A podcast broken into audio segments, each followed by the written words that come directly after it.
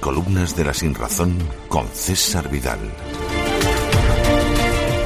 Si tuviera que escoger un episodio de auténtico miedo, de profundo pavor, de terror absoluto, me quedaría sin dudarlo con el que me provocó una película, creo que era mexicana, que se titulaba Hasta el viento tiene miedo.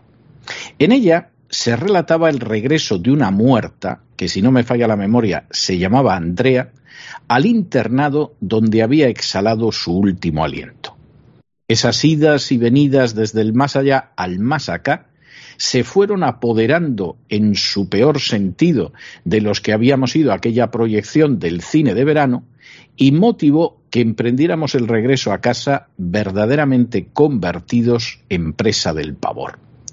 Fue tanto así, para que vean que no exagero, que mi hermano y yo insistimos en que no estábamos dispuestos a dormir solos y acabamos compartiendo dormitorio e incluso cama con nuestros padres que por lo visto no iban a verse afectados por la llegada de seres horribles que procedían del más allá.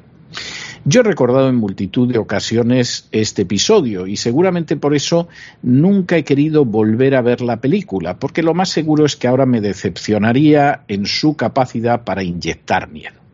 Sin embargo, todo esto me ha venido a la cabeza al reflexionar sobre la manera en que cambia.